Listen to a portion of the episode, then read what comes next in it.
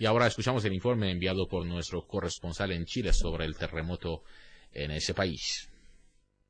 En el nombre de Dios, diversas facilidades tendrán los chilenos afectados por el devastador terremoto que sufriera el país el sábado 27 de febrero pasado, ya que el Ministerio de Agricultura otorgará bonos de emergencia, en tanto que su par de obras públicas informó que la infraestructura vial de Chile necesitará de una inversión aproximada a los 1.200 millones de dólares.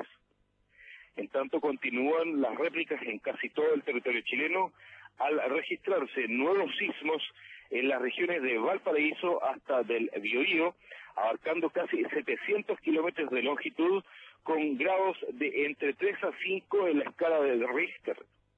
Esta situación sísmica en Chile mantiene angustiada a la población y sugiere una anomalía artificial tras el terremoto, comenzando a tratarse el tema del proyecto HARP de los Estados Unidos para provocar terremotos como el de Haití, donde, al igual que en Chile, se visualizaron luces, relámpagos y zumbidos previos al movimiento sísmico de 8,8 grados Richter, que dejó hasta ahora más de 800 muertos y miles de desaparecidos.